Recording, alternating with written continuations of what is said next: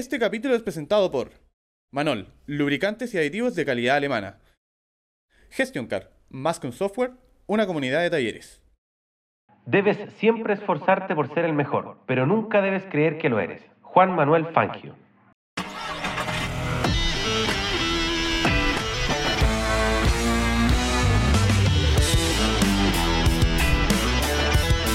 El mecánico aplicado. Factor Ganus. Y esto es Pecados Mecánicos. Bienvenida gente, bienvenida, bienvenida a la sexta edición del capítulo de este podcast llamado Pecados Mecánicos. Hoy tenemos un invitado realmente espectacular, un, eh, referente conocido a nivel nacional, pero antes de presentarlo a E, él... e internacional. e internacional, de hecho, ¿cuántas participaciones encima tiene Felipe? Siete veces y tres como jurado. Este año Siete veces y tres veces como jurado. Para quien no conoce una feria, nos va a estar contando también Felipe. Pero antes vamos a presentar a nuestro devoto colega dentro del mundo de la mecánica automotriz, don Pablito Gonzalito Rubiecito. Muchas gracias, amiguito, por esa presentación. Tan en diminutivo, pero me encanta. Eh, sí, hoy día vamos a hablar de performance. De hecho, este capítulo se llama Hablemos, Hablemos de performance en honor al podcast de Bueno. Felipe, ¿cierto? De UHP Chile. Así Buen que. título. Muy buen título, muy buen título. Y creo Original, que original. es mucho que conversar del tema de performance. de Hoy hecho, día- pa- ahora lo vamos a desarrollar súper bien. recuerdo que para la pandemia tuviste harto auge en ese programa. Yo me acuerdo de haber Sí. sido seguidor muy fiel a Sí. ese. De ahí parte el, el podcast y de ahí parte también el, el nombre de, Claro. del, del podcast y del programa. Y, y por ende de este capítulo.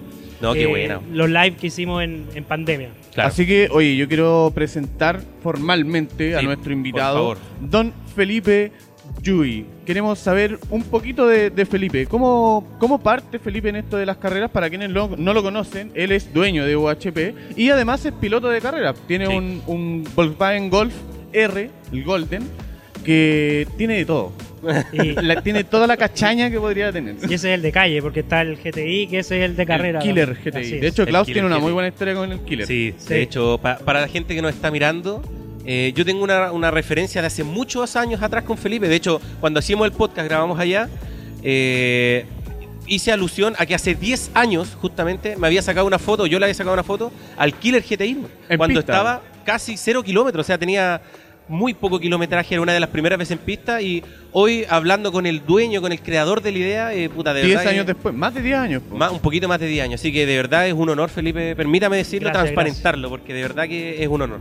Gracias. Y sabéis que eh, las palabras son súper importantes porque estamos en un rubro que es difícil tener reconocimiento. Entonces, cuando estamos aquí, hay colaboración, trabajamos juntos y, y eres capaz de decir, puta, yo te veía cuando era más chico y, y tu auto y qué sé yo, para uno es súper bonito, es súper interesante cómo con algo que puede parecer tan simple, o tu auto, eh, impacta a alguien y tiempo después estamos aquí juntos. Entonces, eh, tu historia, tu anécdota y, y relación con, con mi marca, mi auto, conmigo eh, es muy entretenida y, y- y un poco esperanzadora para que se haga comunidad. Es inspiradora, de hecho, ver un auto así, un auto no de carrera 100%, pero que poco a poco fue tomando y hoy día es lo que todos conocemos. O sea, Es, es un proyecto de carrera. Exactamente, ya, pasa a ser un auto 100% de carrera y, y, y eso, me gustaría saber cómo parte Felipe Yui en las carreras, los primeros inicios, las primeras experiencias.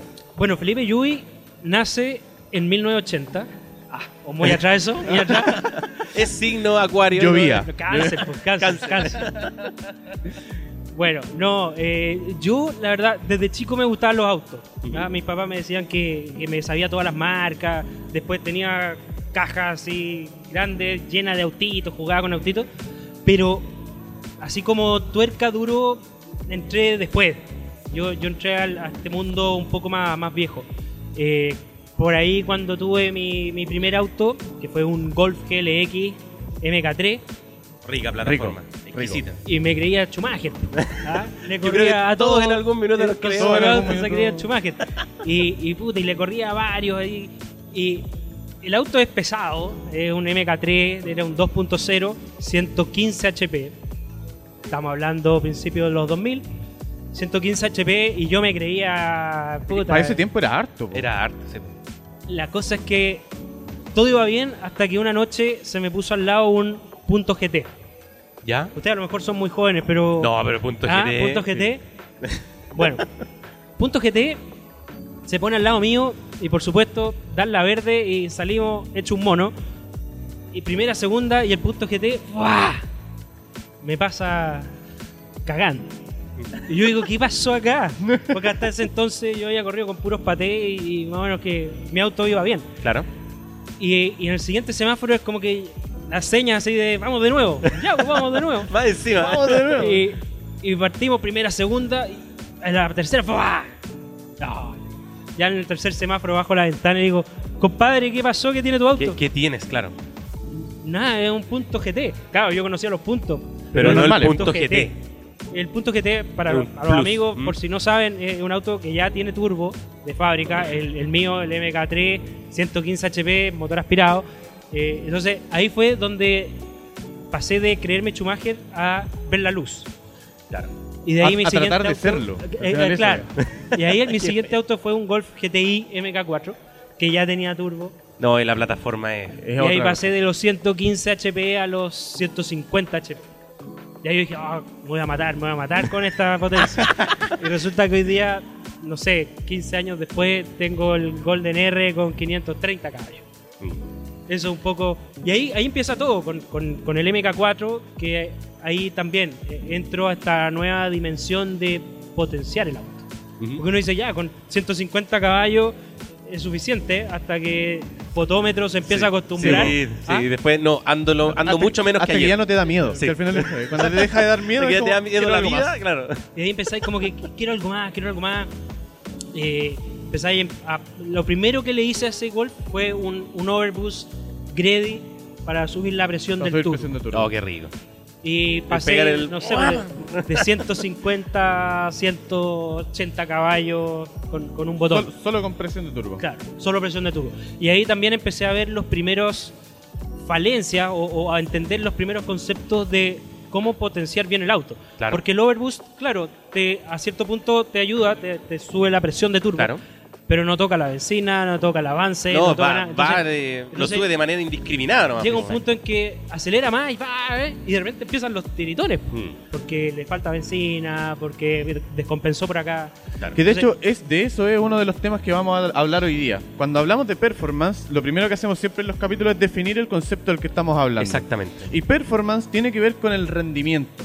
Tiene que ver con eh, tratar de generar lo más que se pueda con lo que se tiene. O sea, tenemos un recurso y tratar de sacarle el máximo con este recurso que tenemos. Eh, en este caso, Felipe nos explica de una modificación que es el aumento de la presión. ¿Cierto? O sea, no estamos modificando nada del auto, solo estamos generando un pequeño cambio, un pequeño ajuste. Y es ahí donde nosotros, el otro día estábamos armando esta pauta, eh, como que clasificamos la performance en dos áreas.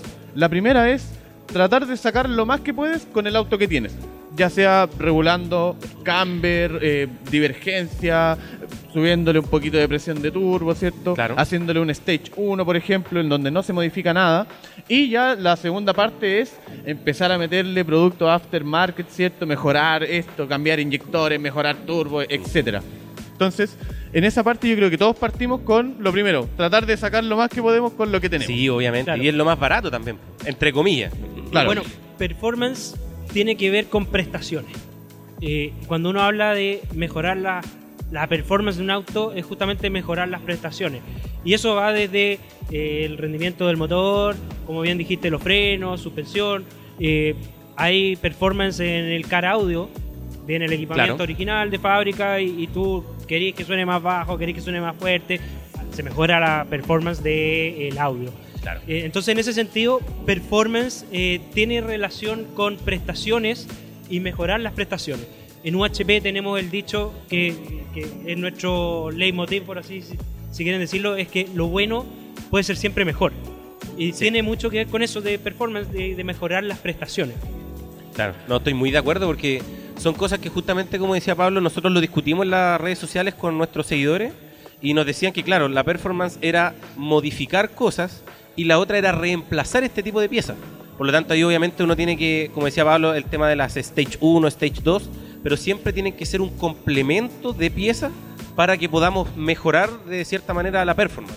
Claro, bueno, ahí yo eh, pa- paso el dato, tengo una charla que voy a dictar acá en Motortech que se llama Potenciación Inteligente Claro. y que habla un poco de eso, de para tener una buena mejora de performance, tienes que conocer los complementos, los, los elementos que vas a modificar y tratar de hacer una modificación o potenciación equilibrada. De todas maneras. Porque si no pasa esto que, que les contaba al principio, le metes puro boost y te quedas corto de benzina. Y claro, eh, parten unos saltitos porque se queda pobre benzina, pero después podemos tener problemas en el- en serio en el motor o en Hasta el que se te corta una bujía. Exactamente. Y termine el cilindro saludando, o sea, el pistón Claro. saludando por el cilindro. Sí, y creo que es súper importante lo que dice Felipe porque muchas veces nos topamos con eh, gente que está partiendo en esto, que quizás no tiene los medios, pero quiere hacerlo. Y ahí empiezan ese tipo de prácticas donde nos pasamos de, de largo, ¿cierto? Todas las regulaciones finas que tiene que llevar un, set- un buen setting, ¿cierto? de un auto. Y empezamos a subirle presión, o que le ponemos una bomba más grande, o le ponemos inyectores más grandes, pero sin ninguna regulación detrás. Yo creo que cae mucho en la inocencia que tiene cada uno. O sea, yo, no sé, yo tengo la experiencia con un carburador y puta, los chicleres y el más combustible, pero no tenéis ni un parámetro, no tengo ni medidor de temperatura en el auto, ¿cachai? Entonces, eso es lo, es, es lo complicado, lo que decís tú, que tiene que ir con un complemento detrás para que también eh, frene mejor o doble mejor el auto. Y, y mucho conocimiento, o sea, También. el que modifica el auto tiene que saber qué es lo que está tocando. Exactamente. o asesorarse bien, que, que es uno de los problemas. Yo creo que aquí hay do- dos factores. Uno, que primero decir que mejorar las prestaciones de lo que sea. ¿Mm? Ahí al tiro saco un mito que dice solo el auto de alta gama o solo el auto de lujo puede... No, podemos mejorar lo que sea. Eh, entonces, tú puedes mejorar lo que sea y según tus recursos. Claro. Eh, y hay distintos mejoras o upgrades según el, el bolsillo, pero siempre tratar de hacerlo con, con marcas reconocidas o con cosas que aquí no hay que inventar la rueda. Sí. Ah, o eh. con dealer autorizados también. Ha pasado mucho que hoy día Claro. el aftermarket hay muchas falsificaciones y en vez de hacer un pro, eh, es todo lo contrario. Es que claro, si, si, por ejemplo lo que hablábamos del overboost, si le ponías algo que no que no sea, o se te rueda un hilo, ¿cachai? Y te tiras mucha presión de golpe o baja muy rápido la presión, cagaste con el motor. po, de, de verdad lo que decís tú, o sea, puede salir un pistón por la costilla por excesiva mezcla pobre, por ejemplo. Entonces, y el, el primer mito es ese, que podemos modificar casi lo que sea eh, de buena forma. Y, y lo- y el segundo tip o, o- o mito que hay que sacar es que, y más que mito, es como eh, statement, es como, sí, esto hay que hacerlo así, es saber o hacerse asesorar. Y eso voy con no hay que inventar la rueda. O sea, eh, quiero ir más rápido, ¿qué hago? Bueno, hay un manual de cosas que hacer para ir más rápido Exactamente, sí. quiero frenar más eh, o, o quiero que el auto baje. Hay un manual de cómo hacer, cuáles son los componentes de la suspensión que te van a ayudar a que el auto baje, tenga más estabilidad, pero de forma segura. Claro. Entonces ahí está el conocimiento. Que hoy día, oye, hoy día el conocimiento está al alcance de todos. cualquiera. En el teléfono. Googleáis con un, con un botón del teléfono y, y puedes tener la información. Y si no, puedes googlear quién tiene la información. Si tú no quieres ocupar espacio en tu cerebro con esta información que a lo mejor para ti es intrascendente, busca a alguien que sepa. Y te va a decir que para bajar el auto no hay que cortar los espirales o calentarlo o amarrarlo. ¿ah? Te va a decir compra HIR en UHP que es la mejor opción y, y ya está. No, de todas maneras, es, es importante lo que decís tú porque, claro, uno siempre busca, y es a lo que también me dedico yo en algún minuto, es el tema de la asesoría. ¿Cachai? O sea, yo todo el conocimiento que tengo, que he adquirido en, el- en mi carrera, eh, trato de darlo a disposición de quien lo necesite. Justamente por lo mismo, porque no me interesa tener solamente ser yo el experto, si le puedo enseñar a, a todas las personas, y no necesariamente con un fin comercial, sino que eh, es evitar al- algún tipo de accidente, pues, weón. Oye, sí, Claro. es lo que, lo que dice Felipe, o sea, eh, por ejemplo, el, el ejemplo del espiral, creo que todos en algún momento todos, sí. cortamos una espiral para probar.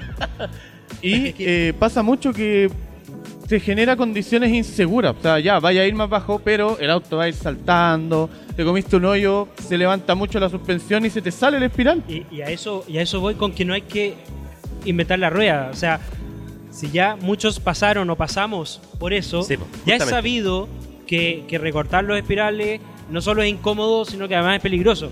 Entonces, invierte un poco más y te compráis una espiral de, de- de performance. Exacto. Y que hoy día, si bien hay marcas como H&R, ¿cierto? Que tienen las mejores prestaciones, hay otras que son un poco más accesibles, ¿cierto? Para el mercado. Por ejemplo, si yo quiero hacerlo en un Chevrolet Corsa, en un Nissan B16, hay productos que son Para ese nicho de mercado. segmento, o sea, Claro. no es tampoco que, puta, tengo un- lo que decís tú, no, no solo el alta gama tiene ese, ese aftermarket de performance, sino que hoy día la mayoría de los autos tienen ese, si no, algo universal. Exactamente, sí, sí. Yo creo que eso prima porque uno claramente ve estos referentes y ven autos que son igual caros, de alta gama y todo lo que uno quiera, a lo mejor inalcanzable para algunas personas, por ejemplo para mí, pero eh, hay más Pero opciones, sí. o sea, yo, ¿cómo? Pero que con los sponsors del podcast, Claro. ¿cómo va a ser inalcanzable? Próximamente, tercera temporada, un Golden para cada uno. Manuel se va a traer el, ¿cómo se llama? El GTR Para cada uno. Para cada uno. va a salir a, a rolear.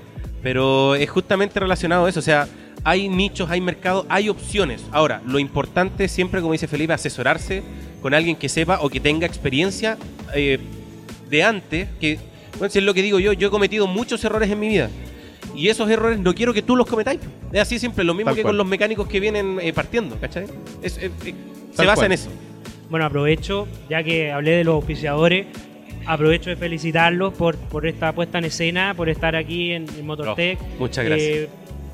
Eh, de verdad, así como tú tuviste tu inicio de, de- de sinceridad, así de, ah, oye, aquí esto está precioso, está muy bueno. Aprovecho también de saludar a todos los que están tras de la cámara, que hacen esto posible. Cabros de Osma. Así que eh, Osman. Oye, los chiquillos de Osman Los se la jugaron. Se la jugaron. Un, un en a escena aquí en- porque han, han hecho esto posible, han crecido. Un aplauso a todos los auspiciadores. Muchas que- que gracias. yo sé que cuesta conseguirlo. Así que Muchas hay gracias. Ese, ese espacio. Felipe. de- Sí. Mira, lo- de- hablando de los auspiciadores, lo que tocabais delante, el tema de la colaboración, Mm. es súper complicado conseguirlo en este rubro. Súper complicado. Sí. Tocamos muchas puertas, eh, muchas marcas nos dijeron que no, otras marcas decían, si está ese no estoy yo. Claro. Entonces, al final se da esta, esta pelea entre marcas que no va a ningún lado. Sea, al final, eh, en- el rubro es tan grande que pega podemos todo, todos weón. coexistir. Al final, Sí. eso es. Se puede generar un, una colaboración constante e incluso es mucho más beneficioso para las dos partes colaborar que estar enemistados. te va a ir po, eh, respaldando uno con otro de que puta estamos haciendo lo mismo con el mismo fin. Si eso Exacto, es. sobre todo hoy día, por ejemplo, lo que hacemos nosotros de mover redes.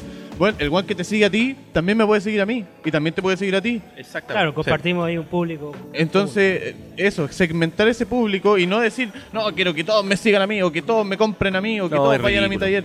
Olvídalo, es un rubro tan grande que es súper difícil generar la competencia. Se va achicando cuando, claro, llegáis a los autos de gama más alta, que no hay muchos, y aún así hay harto mercado. O sea, Bueno, existe... salud, salud muchachos por, Salud. eso. Salud. Oye, Salud, eh, Con esta, gracias haciendo a la OHP, mención. ahí a la cámara, por este MOOC de De Remus. Remus, Directamente marca que desde representa Austria. OHP, directamente desde Austria. Tú estuviste en el DTM. Sí, el año pasado fuimos al, al DTM y a la fábrica de Remus. Fue, fue muy Oh, bonito. Qué rico. Era la celebración de los 30 años de Remus, que, que eso también, un poco enlazándolo con el tema que estábamos hablando, eh, una marca que lleva 30 años, que es partner oficial del DTM, que es la categoría de turismo Qué alemana rico, más importante. rico. Eh, una marca que, que hace equipamiento original para AMG, para Porsche, para McLaren. O sea, ahí, ahí tenéis las marcas que, Los que un poco o sea, que, que- saben, que, que han hecho el tema, que, que tienen desarrollo y que además hoy día nos traen estos vasitos para pecados mecánicos. Hay un poco de cada marca en Hay- esto. sí. Claro. Un sorbito de Porsche. Quiero- Eso, quiero, quiero, quiero pensar eso. Oye, eh, ah, seguimos hablando de performance y hay varias cositas que se pueden tocar en un auto, claramente dependiendo de para qué necesito el auto. No es lo Claro. mismo regular un auto para piques que regular un auto para circuito, que regular un auto para drift. Y ahí vamos Exacto. cambiando, si bien los mismos componentes, pero en diferentes aplicaciones. Por ejemplo, los neumáticos. No es lo mismo el neumático de pista que el neumático de drag. ni tampoco el de drift. Entonces ahí, eh, Felipe, ¿tú nos podrías iluminar un poco con Ahí, eso? ahí diste un poco en el clavo con uno de los tips que, que yo hablo en, en la charla. Ujú. Eh, y uno de los tips principales, sobre todo para el que va a partir y, y- y está ansioso, porque pasa mucho que, oye, Lo quiero todo quiero- ahora. Claro, y, y no sé por Sí dónde soy. partir. ah, Quiero 700 caballos ahora. Por y, favor. y no cacho mucho, pero lo quiero todo. Bueno, el punto uno, y no sé si ustedes se acuerdan del método científico. A ver, lo voy a a pillar, mí me lo voy a pillaron. acá. Recuerdo haberlo escuchado, pero no lo puedo Bueno, decir ahora. Eso, eso. Si El- me dicen que es, el no sé, método pero es científico. El método científico parte con algo que es muy básico, digamos, que es un objetivo. Fijar Claro. el objetivo. Y aquí en, en, la modificación, eh, mejorar las prestaciones, es lo mismo. Y Ya. porque tú lo dijiste, sí, a lo mejor no lo reconocen porque le pongo el nombre método Claro. científico, pero tú lo, lo tienes en, en la mente. ¿Para qué quiero el auto? Porque el objetivo es distinto si lo quiero para el drag, para la pista, para el día a día. O simplemente disfrutarlo. ¿cachai? Entonces, según ese objetivo es cómo voy a yo introducir las modificaciones. claro. Porque si quiero un auto que le gane a todos en la recta, ¿Mm? me concentro en el motor y, y no tanto en la suspensión o en otro tipo de frenos. Porque el auto que va al pique tiene que frenar una sola vez. Y lo tiene que hacer bien. Exactamente. Bien frío. ¿Ah? Entonces, esa pastilla es distinta para el que va a la pista, que tiene que frenar muchas veces y mantener la frenada constante. Entonces, si tú tienes el objetivo claro, por ejemplo, el objetivo del Golden, mi auto, es un auto de uso diario, familiar, va con dos sillas guagua atrás, Y nos consta, nos consta. consta, sí. pero que tiene que ser capaz de hacerlas todas. Sí. Puede que no sea el mejor en la pista, porque tiene que tener la comodidad de un auto de calle. Pero es capaz de hacer muy bien varias cosas. Entonces, teniendo en cuenta ese objetivo, yo voy armando, ok, esta es la lista de mejoras y de updates. Y el, la- el segundo input es tu presupuesto. Exactamente. ¿De cuánto contamos? Porque eso depende si ponemos el categoría 1, 2 o 3, de lo que sea, de frenos, de suspensión, de potencia al motor, Exacto. si vas a requerir qué tipo de neumático, el de calle, el semi-slick, Un slick ya potente. se gasta más claro. rápido, Mm. tengo, tengo la luca.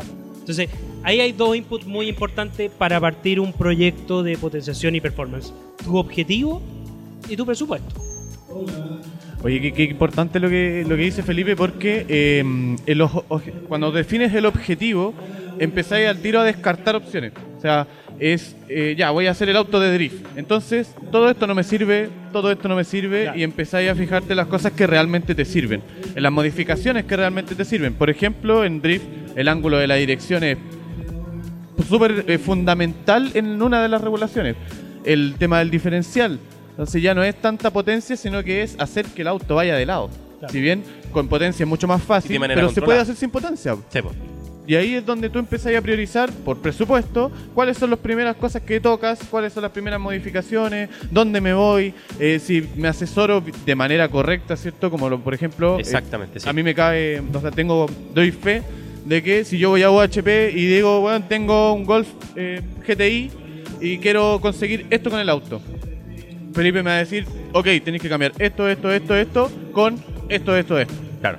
Y ahí es mucho más fácil conseguir un buen proyecto. po. Por supuesto que sí. El resultado se hace mucho más ameno, mucho más eh, tangible en el fondo. Exacto, es más fácil llegar a ese objetivo. Y, y también hay que entender que hay etapas.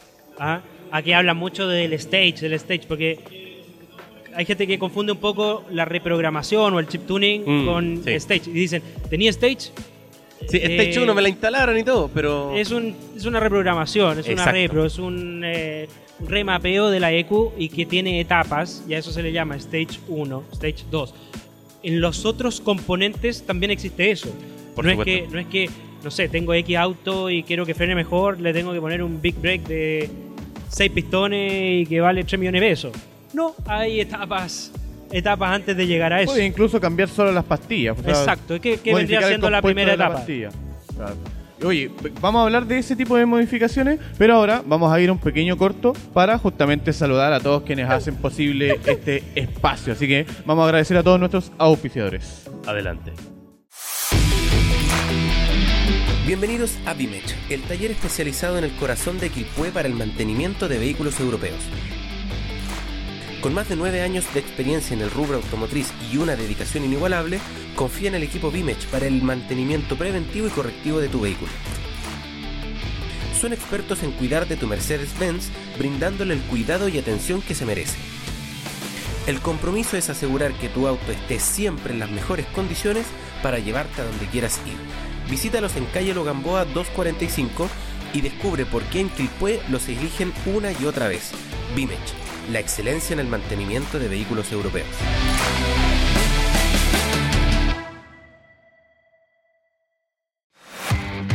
Soft 99 es la marca japonesa que desde 1954 ha innovado en productos del cuidado automotriz, llevando siempre el desarrollo de cada producto al máximo nivel. Vanguardia, estilo y resultados. Pioneros en la creación de la cera para automóviles con el fin de mantener la pintura brillante y protegida. Desde 1990 marcan la tendencia en la protección integral de cada vehículo o superficie cubierta por pintura, no solo centrándose en los automóviles, sino que dando el paso hacia las motocicletas e incluso hasta otro tipo de vehículos.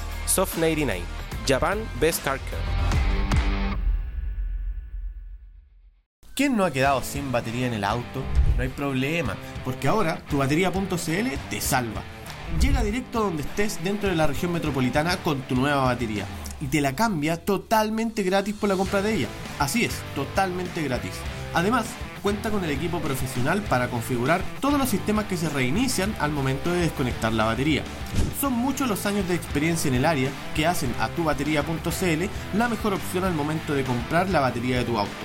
Seleccionan la batería adecuada para tu vehículo considerando los parámetros exigidos por el fabricante. Además, trabajan con las mejores marcas del mercado, Hankook, Bosch, Acedelco, entre otras. Búscalos en Instagram como arroba tubatería.cl o habla al WhatsApp que está apareciendo en pantalla. Punto Bridge cuenta con un equipo de profesionales altamente capacitados para la entrega de soluciones integrales tecnológicas. Trabajan en la instalación de circuitos de seguridad, redes y energías renovables. Entregan soluciones atingentes al tamaño de tu organización, desde un domicilio hasta una gran red de empresas. Punto Bridge mantiene alianzas estratégicas que le permiten garantizar servicios y resultados de calidad, acorde a estándares internacionales para todos nuestros clientes. Su trabajo se enfoca en la constante mejora de procesos internos que impulsan el crecimiento de tu organización, a través de la implementación de tecnología que facilite los procesos productivos de tu empresa o negocio. Perfecto, chiquillos. Y después de ese pequeño corte, eh, vamos con lo que estábamos conversando, con las modificaciones que vamos a hacer en un auto. Las primeras son regulaciones, ¿cierto? Lo más básico es, por ejemplo, yo puedo conseguir mucho regulando la, eh, la caída de la rueda, en este caso el camber, ¿ya? Y la divergencia y convergencia. Eso se ve mucho, por ejemplo, en, en categorías como el karting, que Claro. son clave. ¿Cómo va el auto en la pista? Más allá de ponerle algo más bacán, Y son pequeños grados de diferencia. po. Exacto, muchas veces eh, en ese tipo de categoría reguláis al milímetro. O sea, abres la rueda un Imagínate, milímetro. qué, qué preciso. Bueno, los alineadores son láser y van corriendo por milímetro. Entonces al final es un poquito y le diste un milímetro más, ajustaste y salen a probar. Y muchas veces pasa que moviste un milímetro más abierto, bajó tres centésimas, moviste uno más y devolvió el tiempo. Entonces, Entonces hay te que devolví. volver ahí, así, Y claro. ahí quedaste. Y así vais viendo todas las regulaciones que puedes hacer también en un auto de calle. O sea, si voy con más camber, si la rueda va más abierta, ¿cierto? Voy a poder doblar un poquito más rápido. Porque el auto se va a firmar mejor en curva. Pero si le doy demasiado camber, voy a tener el efecto contrario. Porque el neumático va a apoyar tan poco que finalmente se va a ir. Exactamente. Entonces, eso es la primera parte. La presión de los neumáticos, la regulación de la suspensión, de la dirección, etcétera.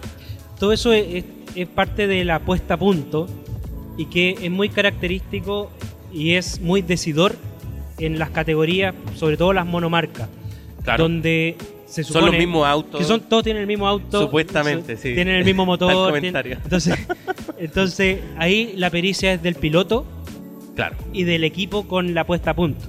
Yo pude verlo en, en la categoría argentina como tienen una mesa de, pesaje y de alineación eh, donde simulan las llantas y, y todo al grado. Y, y lo otro que también se puede jugar, porque tú no puedes tocar el motor, las modificaciones son todas las mismas para todo, pero puedes jugar con la suspensión y con la aerodinámica. Y ahí es donde entra el alerón el, el alerón de verdad, digamos, el que tú puedes el regular. ¿ah? El que, claro. El que está en el stand de UHP en el Mustang, Eso. ¿ah? ese es regulable y, y puedes jugar con la aerodinámica eh, de verdad.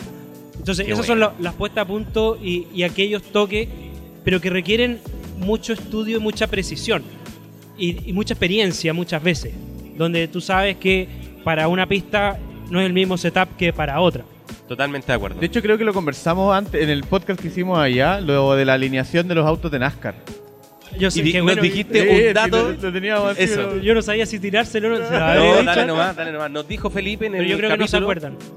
No, de Ahí les hecho, voy a hacer la pregunta. nos dijiste eh, que era lo que la suspensión o la dirección lo, lo No, caracterizaba. viste, algo viste, así. no, no te acordás, Yo no me acuerdo que era de NASCAR, no me Ya, acuerdo nada más. Se las voy a tirar, a ver, a ver si la responden. ¿Qué camber tiene un auto de NASCAR? Ah, claro. Oh, Fue eso. Wow. Yo creo que va con va abierta la rueda o va con harto con ¿Tú harta comba. que van por- con por- camber negativo. Claro. Sí, yo creo que va con camber Eh, negativo. Las dos, por oh, me hizo, me hizo creo que las dos no, porque corren en óvalo y en Ya. óvalo Solamente que ir, una va con el. claro, me un imagino que una lado así. más que el otro. Claro. Ya. Porque todas las curvas Entonces uno son es positivo misma- y el otro es negativo, algo así. Ah, no sé, no sé. Ah. por favor, Instrúyanos, por favor. El auto de NASCAR tiene sus ruedas del piloto, la del lado izquierdo, ¿Mm? con camber positivo, Cacha. no negativo, positivo. ¿Por qué? Porque va en el peralte así. Claro. Entonces, si estuviera normal, iría así y tendría menos superficie de contacto. Entonces, si tú le pones el, el camber positivo, que es lo contrario que los que estamos en la pista y vamos a la pista, Claro. buscamos un poquito más de negativo Claro. para poder girar para ambos lados. Pero este giran solo para un lado y solo este, entonces tiene. Y, y es súper choro porque tú ves un auto NASCAR estacionado Y está y, todo así. y la rueda Claro, está, todo así. Qué buena, weón. Ya, pero acuérdense, pues ya segunda vez que se lo Sí. digo. Ahora sí, ya. Ahora. Qué, qué buen dato el que acaba de. Y claro, a eso vamos con. Depende para qué quieres el auto, exacto, el, el setting que objetivo. vaya a hacer. Exacto. O sea, ¿Cuál ese es? setting no sirve en ningún otro auto que yo conozca de, de otra auto. categoría. Ni para la calle, ni para la pista. No sirve, ni- claro, ni- para hay, nada. hay IndyCar que corren también en óvalo, ¿po ¿no? Hay, hay fechas de Indy que se corren en óvalo y hay otras Sí. que se corren en pista Sí. normal. Sí, lo- los IndyCar sí. Sí, en ahí IndyCar desconozco si es se- el se mismo. debería haber algo así. Pero, Pero debe ser similar, bajo la misma son lógica. categorías, o sea, que son justamente ojo, estas pistas Que como, como son óvalos y que tienen peralte, Peralte, pero ridículo. entonces vaya a fondo en la curva y necesitáis el, el máximo grip y para eso necesitáis mover el camber. Claro, para que el auto Entonces, no salga ese, volando. ese dato, ese, ese, ese- esa anécdota que es jocosa y que ya espero que se la acuerden. Ahora es sí, segunda lo vez que acabo se la de digo, memorizar. eh, te- te- es súper gráfica para entender el objetivo aplicado a la potenciación y a los, al setup, al seteo fino de, de para qué uso el auto. ¿Cachai? Por ejemplo, eh, y el ejemplo contrario, digamos, y aquí ojalá a los que les guste el stance no, no me, no me agarren mala, digamos, allá, pero. Pero eso no sirve de nada. Funa a porque, Felipe Yui. Puta, lo siento. No sirve de nada. A algunos les gusta el look, pero de performance, Cero. nada, cero. Lo único que hacen es desgastar eh, los neumáticos de No, forma y- dispareja. y hacen todo cagar, todos los romper romper la, la bandeja, ¿cachai? Porque estáis usando. Y además van por lo general desplazados. Entonces, Pero se ve bonito. Hay, que es- decirlo. Es, que claro, para el estilo stand se ve súper lindo, mientras más abierta la rueda, Pero- mejor, pero Considerar que son vehículos que no son para competir. po. Son O sea, solo de exhibición la mayoría. compiten, pero en una exhibición. Claro. Eso es. Hay, hay competencia Ah, que, se, que- se que estaba moviendo, no sé si. No vamos, no vamos a caer. algo pasa al lado. Es que Es se decir, cayó la cuestión de al lado y me dio susto, güey. Ah, ya, ok. Entonces dije, qué weá. vamos a morir! Pero sí, yo creo que mm, eh, parte de estas regulaciones, después pasamos al siguiente nivel, que es empezar a reemplazar. De Que por ejemplo lo vemos en el drift, que ya no es solamente el ángulo, sino que alargar Es los terminales de dirección, claro. alargar las bandejas de suspensión. Y el ángulo de giro es mucho, mucho más. el bloqueo del diferencial, ¿cierto? Que muchas veces, yo creo que todos en algún momento hemos visto bloqueos Indura. ¿Ya? Diferenciales soldados, ¿cierto? Pero ahí hoy día, o sea, de eso avanzamos a el diferencial con bloqueo. O sea, que Claro, viene que con viene un de fábrica sistema de con eso, bloqueo claro. para poder hacer drift. Entonces ahí es donde pasamos a el aftermarket. Y ahí, donde- ahí yo, yo creo que hay un tema, y, y- y- y no lo digo solo yo, sino que la evidencia lo dice, la historia lo dice, las certificaciones de calidad lo dicen. eh, no hay como. No, no puedes comparar el- lo hechizo, lo arreglado con, con el reemplazo de la pieza sale la original que dejó de servir para nuestro objetivo y entra el upgrade, la pieza hecha con ingeniería para lograr el objetivo.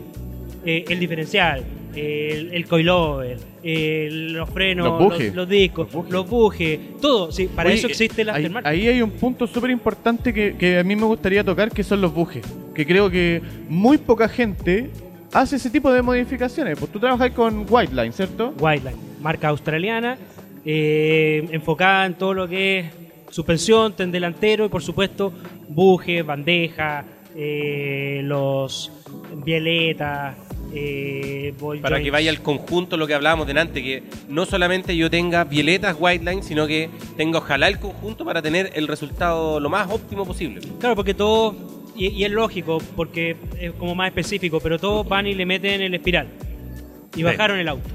Pero tú al bajar el auto modificas la geometría del auto. Sí. Entonces tienes unos, completa, unos, bracitos, unos bracitos que se llaman violetas y que están seteados fijos para esta, este alto.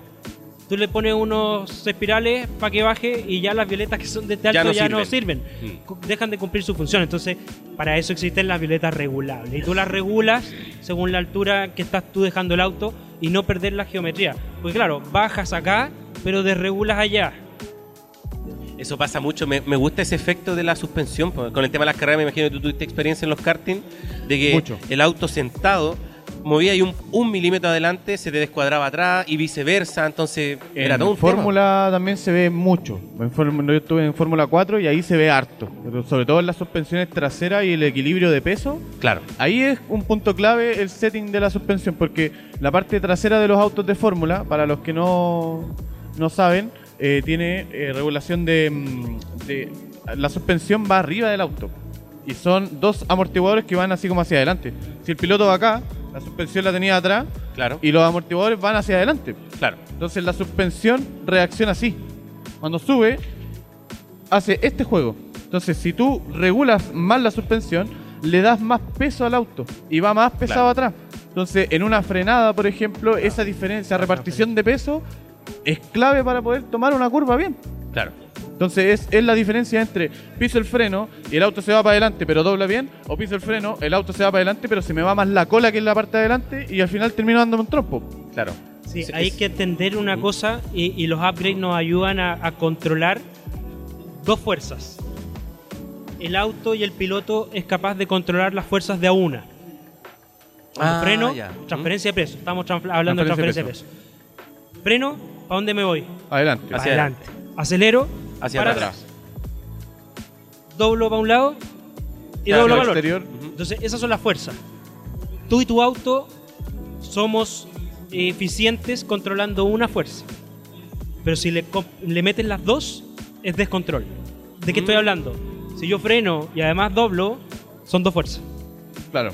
Freno, pierdo la tracción, doblo, se me va la cola, perdí el auto. Acelero, doblando, visualicen en su mente, cierren los ojos y piensen en un Mustang. Choqué. Ya choqué. perdón, perdón, Club Mustang, perdón, Club Mustang. ya me morí.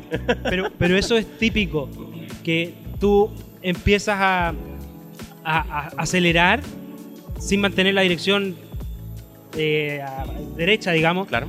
doblas y ahí estás agregando una segunda fuerza.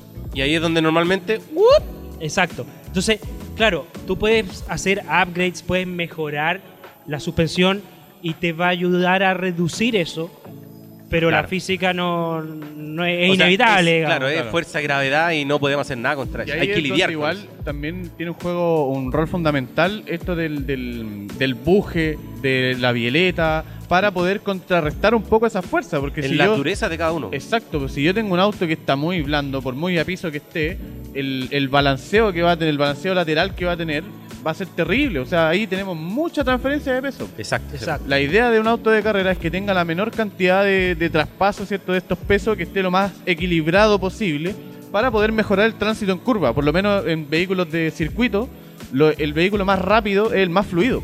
No el que alcanza más velocidad al No, final de la sí, recta, eso lo estábamos sino el que va alcanza una velocidad promedio mayor. Claro. Eh, Es exacto. Qué importante lo que tocaste porque uno cuando es inocente, joven, que no tiene mucho conocimiento, ¿qué es lo que primero hace? Motor. Exacto, vamos, metámosle, puta, aceleremos más y esto, pero vaya en desmedro de frenar bien, doblar bien, y yo en la recta puedo alcanzar 300 kilómetros por hora. Pero si no alcanzo a frenar como corresponde, el auto que alcanza la mitad de la velocidad punta puede andar mucho mejor que yo. Claro, de hecho, por eso Hawk Performance, la marca de freno que ¿Mm? representa UHP, por mucho tiempo usó un eslogan que dice: ¿Quieres correr? Aprende a frenar. Fangio lo Porque- decía mucho. eh, Fangio, sí. Ah, hacía el ejemplo de, de Fangio de tener un hilito. ¿Han visto ese reportaje? Que tenía, como- se imaginaba un hilito, entonces cuando tenía el, el volante así cruzado, no podía acelerar. Y cuando se iba enderezando, el pie iba bajando de a poquito. Gradualmente lo va, lo de va manera progresiva. Sí, exacto. Un crack ese viejo. Bueno, Hace se- 60, 70 años atrás que ya tenía ese conocimiento. Y, y dando clases de eso. O sea, eh, yo creo que Fangio fue uno de los precursores de eso, del frenado. De la carrera no de la potencia acelerar, no, eso. es frenar. ¿Dónde freno? Porque eh, es lo que, por ejemplo, lo vi la otra vez en una, mm, en una entrevista que le hicieron a Hamilton. En uno de los entrenamientos que hacía el papá de Hamilton, ¿Mm? era, se paraba aquí y decía, ya, aquí tenéis que frenar. Se daba la vuelta, frenaba ahí, y cuando daba la vuelta, en la siguiente, se corría un paso más al lado. Y cada vez le iba cortando más la distancia de frenado para poder generar esa mejora en el frenado. Porque, Mm. puta, frenáis un metro más allá, es un metro más que vaya a 300 kilómetros por hora, po, weón. Sí, po. hay, hay, hay otro dicho que también ocupa en sus eslogan eh, Hawk: es frena último, Y acelera primero. termina primero. ¿Cachai? Frena último, antes de lo más antes de la curva, alargar la frenada y eso te va a permitir terminar primero. Exacto. No, qué buenos Porque tips. Es que vais más Anoten, cabros, los que están viendo, anoten, por favor, porque de verdad que está realmente interesante. Tenéis más tiempo de velocidad. Eso es, el- un buen sistema de frenado te garantiza tener mayor velocidad, aunque suene súper contradictorio. Sí. Pero eso, si disminuyes el tiempo de frenado, es menos tiempo el que vaya a estar va- disminuyendo que- velocidad. po. Exactamente, puta, qué bueno. ¿Cachai? Si tenéis un buen sistema de freno que no se calienta, que no se va, podéis alargar la frenada y frenar al final, al final, al final, darle una buena frenada, sabiendo que el freno va a responder bien, ¿Mm? y sacrificáis siempre en la entrada y ganáis mejor en la salida. En la salida, Exacto. justamente. Exacto. Qué, qué importante todo esto que estamos hablando de suspensión, freno, eh, pero también, si bien nosotros somos súper partidarios de suspensión y frenos, lo- el motor también tiene que mejorar. Por supuesto el- que llega sí. un momento en el que el motor tiene que acompañar esa mejora de suspensión. Justamente por eso, porque yo puedo frenar mucho, pero si freno mucho en la salida, no tengo buena salida y al final igual se genera un- un- una resta más que una suma. Un efecto contraproducente, claro. Para motor, creo que tenemos anotado tres componentes: aire, combustible y chispa. Exacto. Para aire. Fundamental, Cayenne. un- Cayenne. una inducción Cayenne. Eh, y como les decía, en todo hay etapas. Podemos usar un filtro de panel de reemplazo del original que va a permitir un mejor flujo. Que, que es exactamente igual al que trae el auto. o sea, no hay Exacto, ninguna modificación. ninguna Y eso modificación. entiendo que son lavables, o sea, son, Son lavables. de por vida, Exacto. prácticamente. Exacto, no lo cambias más. Eh, Cayenne habla de un millón de millas. Imagínate qué auto, ¿cuándo No. va a hacer un millón de millas? Oye, yo, yo he ocupado filtros Cayenne en autos de panel y duran harto. Dura harto de, antes de que se empiece Antes a notar de- la de tener suciedad, que- de tener claro, que limpiarlo. Duran mucho más que un filtro de papel. O sea, por lo menos 20.000, 25.000 kilómetros y Bueno, aquí nosotros esta semana estamos con Richard, Richard Smith, que es el director de ventas internacionales de Cayenne. Eh, vino a Chile para MotorTech, invitado por UHP, y nos contaba aquí la anécdota de la, del millón de millas. Ya. Pues su promesa de Cayenne, su eslogan es, este filtro te, va a durar un millón de millas. y, y nos dice que hace unos años atrás, un par de años atrás, llegó un viejito con su filtro hecho bolsa, pero Me imagino. y con su camión que decía un millón y tanto. wow. Aquí está, un millón de millas. Y, le compraron el camión, lo tienen ahora en el museo, porque es la prueba viviente de que el filtro dura un millón de millas. Un quiere millón de millas, es de por vida. O sea, es para no decirte garantía Exacto. de por vida, es un millón de millas. Exacto, porque hoy día un auto, ningún auto hace un millón de... Es, es un, eh, un auto es un objeto dese- desechable hoy día. Hoy Sí, día, hoy día claro. sí, lamentablemente. Antiguamente teníamos autos, de hecho hay colectivos, normalmente taxis que tienen 600.000 kilómetros y ya eso es demasiado para un auto. Un auto ya 200.000, 300.000 se considera bueno todavía, pero Yo- ya yo- vi ese estoy, yo estoy de muerte porque el Golden R cumplió. 100.000. No. No, ah, no. ¿Cuánto a ella? Échenle, échenle. ¿Cuánto creen? Esto es como las minas. con el- Sí, ¿Qué edad claro. tengo? ¿Qué edad tenés tú? No. 50 mil. 50 mil. ¿Quién da más? 45 mil kilómetros. 45. A ver, tras la ¿Alguien del cámara, puede- público? puede- el público, ¿Conocen alguien. el gol? 100 mil. 100 mil. 100 mil dicen 100 por allá. 115 mil. A ver, le- le- le- les digo que un auto del 2018. O sea, 10 mil 75. kilómetros a lo mejor puede ser. ¿Cuánto? Ya, Klaus fue el más cercano. Chucha. Dijo 45, cumplió 43. Cacha. 43 mil y estoy de muerte. Entonces imagínate mil, mil millas. Wow. No. Estoy de muerte, yo veo que pasa el, el Claro, ¿qué dígito y, pasa? ¡no! Sí. y Sí, se sí, queda suele como tres días guardado, no lo quiero ocupar para que no siga. No, qué bueno. Y, y- y qué importante esta mejora en el aire porque nosotros de repente decimos, ya, ok, filtro KIN dura mucho. Pero aparte de eso, volviendo al tema del performance, te da mayor flujo. Sí, de todas maneras. Y ese mayor flujo se traduce en que el motor finalmente funciona como el, el cuerpo. O sea, si yo tengo más aire, tengo más oxígeno disponible, Claro. puedo ocupar mayor cantidad de energía. O sea, puedo aportarle más combustible, que es finalmente la energía que alimenta el motor. Por ende, genero más potencia. Exacto. O sea, al- si bien es quizá muy poco, pero hay un aumento de potencia Sí, y es real. O De sea, todas maneras. es totalmente Bueno, medible en un dinamómetro. Ustedes lo, lo tienen que tener súper claro por, por los estudios de mecánica que hay eh, dos inputs dos inputs necesarios para aumentar la potencia. Uno es justamente este, más aire y, y si le agregamos más aire, más frío, más denso, genera más potencia. Y el otro input es la benzina. Más aire, más benzina, pum, más potencia. Claro, qué, qué bueno lo que eh, dijiste de la temperatura del aire. Para la gente que nos está viendo, el aire, mientras más frío, está más compactado, ¿cierto? Las, las partículas del aire Son están más- más, compactas, más por ende tienen claro. mayor concentración de oxígeno, que es lo que nosotros utilizamos para mezclarlo con la gasolina. El oxígeno es el que genera la combustión. Justamente. Entonces, mientras más compacto, o sea, mientras más frío, más oxígeno voy a tener en el, en el interior del cilindro y más benzina le puedo aportar sin generar esa mezcla rica. Que Claro. muchas veces termina o lavando un cilindro o mojando una bujía y al final tenemos el efecto contrario. Le pongo unos inyectores gigantes, pero si no me preocupo de que entre mucho aire, no sirve de nada ese aporte extra de combustible. No, y lo mismo Eso pasa con el tema de las bujías, con el tema de las chispas. O sea, tiene que ir esos tres factores, tienen que ser en conjunto para poder desarrollar un, un objetivo afín. el tema del, del aire, y, y tú dijiste ahí que no sé qué, no sirve de nada. Claro, hay mucho mito y mucho desconocimiento. No sirve de nada poner un filtro cónico más grande si lo vaya a poner al lado del motor o al lado del turbo donde se genera Ah, mayor la- calor. Sí. Y ahí tú Lo he visto, me pasado para atrás. Y lo hemos visto muchas veces. Sí, que llegan con. eh, eh, la inducción es un tubo que aleja la toma del aire del calor Lo más posible. lo más posible. Y además, las inducciones Cayenne y, Más como en una cajita, ¿o ¿no? y las Revo y la Racing Line específica para el grupo BAC eh, vienen en una cajita o con un espacio separador que se llama Heat Shield. Shield, Ah, como escudo de calor. calor, escudo al calor, repele el calor, aísla el calor.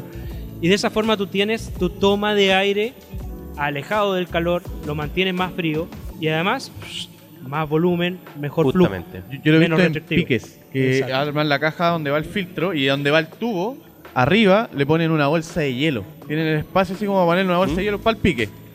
Pa, hielo, hielo, hielo y listo, calentamos motores, se lanza.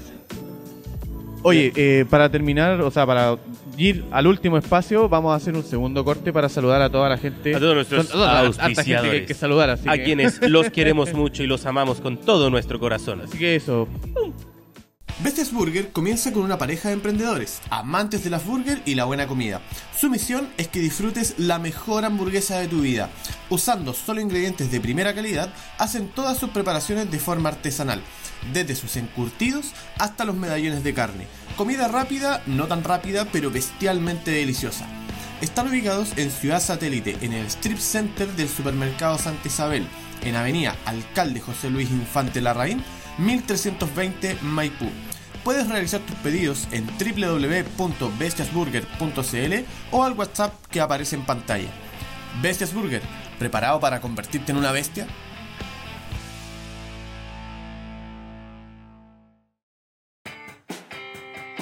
Manol se destaca por ser una empresa parte de SCT Germany, una filial alemana instalada en Chile desde el año 2009 para comenzar a trabajar de manera íntegra en la solución de problemas de abastecimiento de productos de alta calidad en nuestro país. logrando en 2012 llegar con la fuerza necesaria a abarcar gran parte del mercado en Chile y Latinoamérica. Manol cuenta con las normativas vigentes de lubricantes utilizados en el mercado nacional, teniendo la mejor relación precio-calidad del país. Aparte, cuentan con una completa línea de insumos para tener el mejor complemento en cada trabajo realizado. Manol, tecnología avanzada en lubricantes. Si quieres organizar, automatizar procesos y gestionar avances de tu trabajo en el taller mecánico, debes conocer sí o sí a GestionCar, un software que solucionará muchos de tus problemas más comunes dentro del rubro mecánico. La recepción y generación de orden de trabajo, la creación de presupuestos, la gestión de los mecánicos del equipo, entre otras muchas funciones. GestionCard tiene planes para todos los tamaños de servicio, desde los talleres más pequeños a los grandes negocios automotrices. Invitamos a conocer la herramienta de gestión de taller que ayudará a automatizar tus procesos y aumentará la productividad de tu negocio, sea del tamaño que sea.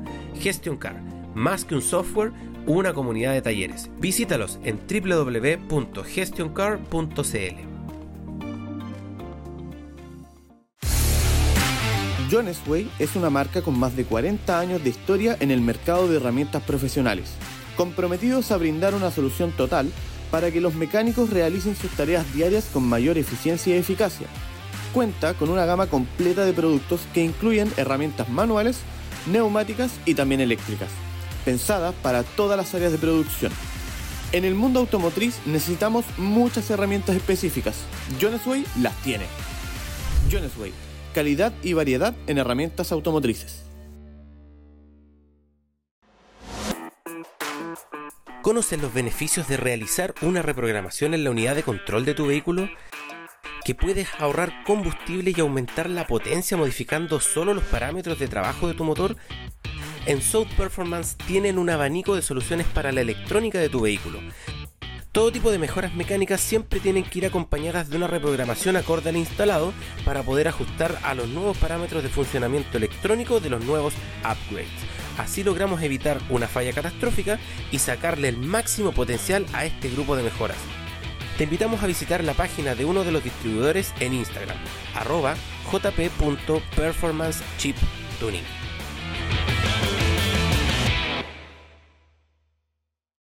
Y después de ese corte volvemos ya para dar el resumen de lo que ha sido este capítulo de performance. Hemos hablado de muchas cosas, regulaciones, cambios, eh, hablamos de algunas categorías, ¿cierto? Como el karting, como la DTM, que tienen mucho, que tienen mucho rico, de esto. De, mm, sobre todo, a mí me gusta mucho el karting, weón, porque es muy muy purista. Es muy de, de verdad, tenéis que regular bien el auto para que el auto vaya bien. O sea, Claro. y tenéis todo el, el- el espacio, todo el, el abanico de regulaciones disponibles.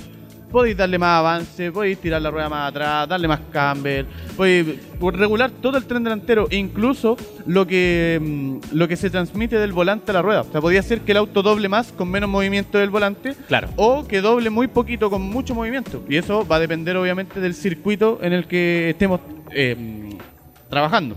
A mí me encanta eh, la lucha constante que tiene un, un piloto cuando va corriendo con todos los defectos, o sea, los efectos físicos que va enfrentando, todas las deformaciones, la temperatura, la fuerza G. Hemos visto los entrenamientos de los pilotos de Fórmula 1, el cuello, Ah, que el es tremendamente importante. Entonces, Tiempo atrás, eh, en uno de los proyectos que yo estaba participando, ¿Mm? Motor Park. Eh, ¿Ya? eh, da para otro capítulo completo ese tema. completo. Eh, eh, tuvimos, tuvimos la visita en Chile de Esteban Gutiérrez.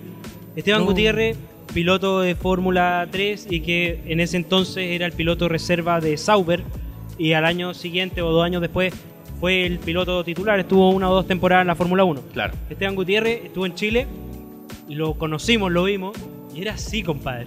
Sí, la Tú lo cagó. veí y así La el cagó. cuello. Es como, hoy- Esta temporada, Lo eh, lo- Checo Pérez se subió una foto y dijo: Vengo súper preparado. Vaya, así un cuello. La Lo que cagó, pasa es que loco. el casco, por muy liviano que pueda ser, se amplifica su peso no sé cuántas veces Sí, al tener la- que soportar las fuerzas G. Y van Entonces, para todos lados Exacto, constantemente. si, si tú no tienes el cuello preparado, de hecho ah, tú puedes ver en YouTube que, que hay monoplazas que los hacen biplaza y, y el, y el de atrás Ah, va- sí lo, sí lo he visto. Sí. De hecho, cuando frenan la primera curva, pa, Pa, se les va el hocico para adelante. Es que- Creo que sería uno de ellos. es- mira, yo lo probé en. Solo he andado así, así de rápido tener que soportar esa fuerza en karting, que no es nada, weón. ¿Cachai? Es a lo más un G. Entonces, y ya se siente. ya sentís que vaya a ya morir, sentís que se te va a salir que la vaya cabeza doblando volando. y que tu cabeza va para allá, pero tú vas para allá. Vamos a dar una vuelta en el Golden entonces. Oh, yo la otra vez di una vuelta y quedé deshecho. en pista, en pista, en pista. Yo, en yo pista, acepto esa invitación. Sí, hay que. Oh, esa, esa recta paso el de, dato entonces. de Codegua, la primera curva. Ah, Oh. tengo ahí otra anécdota. Y, y- y volviendo a los frenos y, ¿Mm? y- y esto de, de que sea equilibrado. El Golden, por supuesto, fue pasando etapas. Y llegó hasta los 400 caballos con el caliper original, pero cambiando discos, pastillas, líquido y línea. Ya. ¿Ya? Con 400 caballos, el auto eh, va- iba bien. Pero cuando cambiamos el turbo y llegamos a los 530, en la primera recta, la que tú dices, la recta de Codegua, puta, le pongo los frenos y pasó cagando. Entonces ahí uno dice, ya, es tiempo. Y Ya, ahora se sí, vino claro, update. El, el auto te está Eh, pidiendo la sí, mejora. Porque Quiero- subiste casi un 20%, la- más de un 20% la potencia, así de una. ¿Qué, qué más quiere vos, tío Felipe? Sí, pues, tenía que cambiarse. Pasamos de un pistón grandote a cuatro, que son los No, el caliber del bueno. Porsche Macan. Ya, buena. O sea, puta, qué, qué importante todo lo que hablamos ahora para orientar, sobre todo a las nuevas generaciones, a la gente que se quiere meter en esto, que no sabe cómo hacerlo. Acá tenemos un referente de, de performance, ¿cierto? En Chile. Y no solo en Chile, contamos al principio del capítulo que ha tenido participaciones en la Feria Internacional, ¿cierto? Bueno, yo creo que la más importante a nivel mundial. Del mundo, sí, yo, creo- yo también creo lo mismo. Eh, yo estuve ahí un año, tuve la, la- la posibilidad de estar ahí y es un nivel que no no te lo imagináis hasta que estáis ahí. Eso es. Yo me- lo- eh, sabía eso- que era muy bacán, es, tenéis claro. claro. que es lo más, lo más Te top de cuentan lo bacán. pero una vez que estás ahí, te das cuenta de que, oh, era más de lo que yo pensaba. Sí, po. Entonces, eso, de entrar a la feria y que te toméis con un F40. ¿cachai? De la nada, así como de con- y estar ahí así como, ¿cachai? Un M3 de, de carrera, de carrera, ¿cachai? Qué rico. Entonces es ahí donde nosotros decimos, wow, se puede llegar a ese nivel, existe ese nivel, o sea, Claro. en algún momento alguien con los recursos, con el apoyo y bla, bla, bla, puede llegar a eso. Ahora le- le- les confieso una cosa y algo Pero no sale de aquí. No sale de aquí. No, le cuento- no. No, es algo que se puede contar. digamos, Estoy orgulloso de poder contarlo. Y, y es algo reciente. Pasó anoche. Ah, ok. primicia. Primicia, primicia. Eh, primicia, camarita, de amiga. primicia. Estamos aquí en, en Motortech. Y tú estuviste en el SEMA. Y Eduardo Lalo, que trabaja con nosotros en UHP, vino ayer. Estábamos terminando de montar. Ya estaban los autos, estaban ustedes aquí armando su set. Y Lalo se manda un comentario que a mí como que me llenó el corazón. Me dijo, Lalo estuvo en el SEMA conmigo un par de veces. Me dice, uy, esto me recuerda un poquito el SEMA.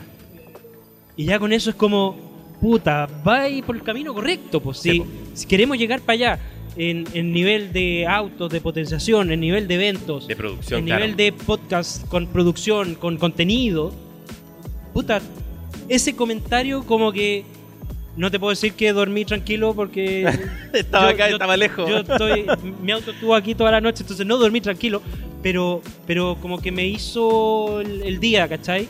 Sí, y de y por eso quería contarlo acá, porque de alguna forma esto, ustedes, los muchachos tras cámara, la- los sponsors que estén apoyando esto, Claro. apuntan a eso.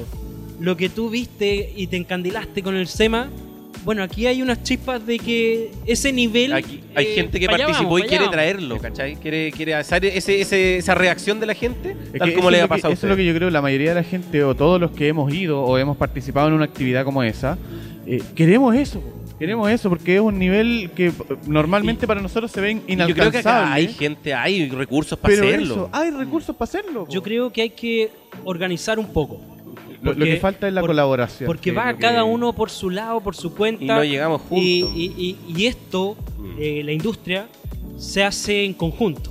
No Sí. lo hace UHP solo, no lo va a hacer ni ustedes por separado ni juntos. No, lo vamos a hacer todos. Tenemos que estar todos juntos. Y después tenemos que estar todos. Por eso Motorteca es importante porque es esta plataforma para que, uno, nos juntemos, nos conozcamos. De todas maneras. Dos, para que podamos hacer cosas.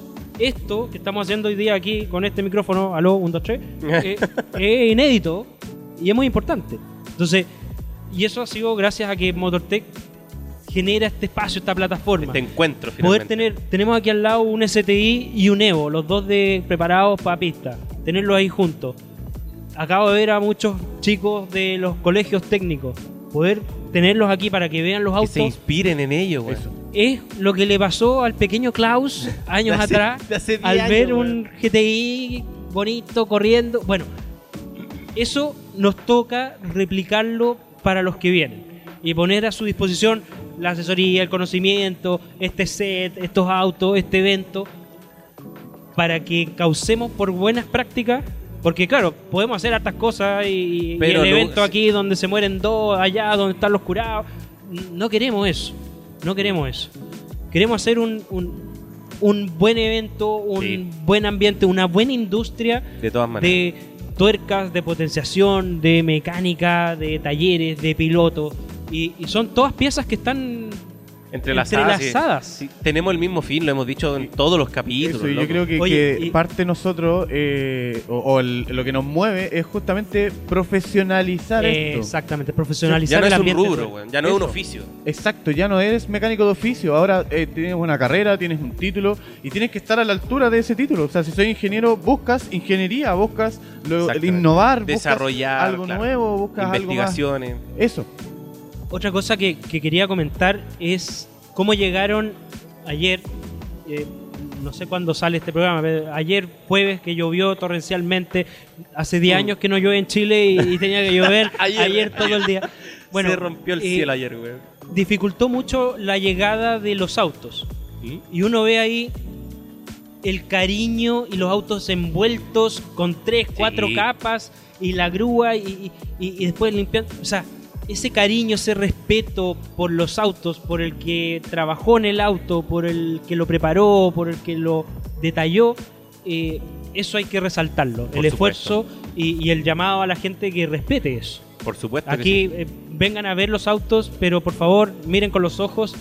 Por favor, no se suban. Ah, la- no lo la- toquen. La vista no está en las manos. Oye, sí, Ese es y, el llamado. y- y justamente con ese con ese mensaje eh, vamos a despedir el programa. Tan Eh, corto. Sí, ya pasó una hora. Ya. Llevamos tres horas de capítulo, amigo. Eh, queremos darle las gracias a Felipe por ser parte de esto. De verdad, creo que el, el concepto que tú tratas de, mm, de, de generar, esto de la colaboración, a mí me encanta. Me encanta la colaboración, que ayudémonos, que eso, que esto es un rubro y entre todos tenemos que hacerlo. No, no podemos, como decís tú, no podemos profesional, el mecánico aplicado no va a profesionalizar todo el rubro. Exacto. UHP no va a abarcar todo el rubro. Tenemos que ir todos, tenemos que remar en conjunto, tenemos que hacer cosas que profesionalicen el área, no fijarnos en lo que vamos a ganar nosotros, sino que lo que va a ganar el área. Y me quiero despedir con una, mm, con una frase que mucha gente me lo ha dicho a, a través del tiempo, que me han ayudado en todos los proyectos que he hecho. Y cuando yo he querido devolver esa mano, me han dicho, no, no me ayudes a mí. Ayuda a otro. Sí. haz lo mismo que hice yo por ti por las generaciones que vienen. Así que creo que esto es parte de eso. Estamos tratando de, aportar nuestro granito de arena, eh, educando, llevando un poquito más de contenido técnico, ¿cierto?, a las nuevas generaciones. Qué lindo, amigo. Así es. Qué lindo. Qué lindo lo que acaba de decir el señor.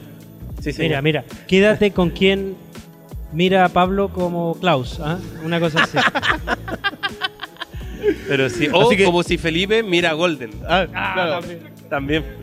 Ese, ese va a redes sociales. Pero a redes sí, sociales. no, de todas maneras. Pero Así que eso, eso, Felipe. chiquillos, muchas gracias, Nos compadre. queremos despedir de todos ustedes, de toda la audiencia Oye, y a lo la pasé plano muy general.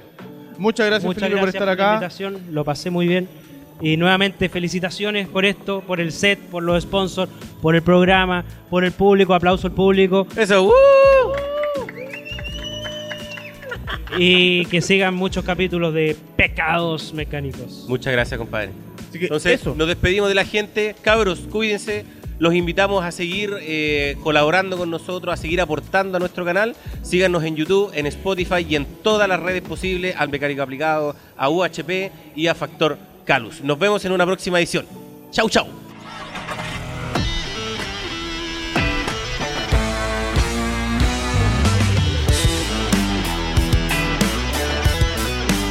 Mecánico aplicado. Factor Volcanus. Y esto fue Pecados Mecánicos.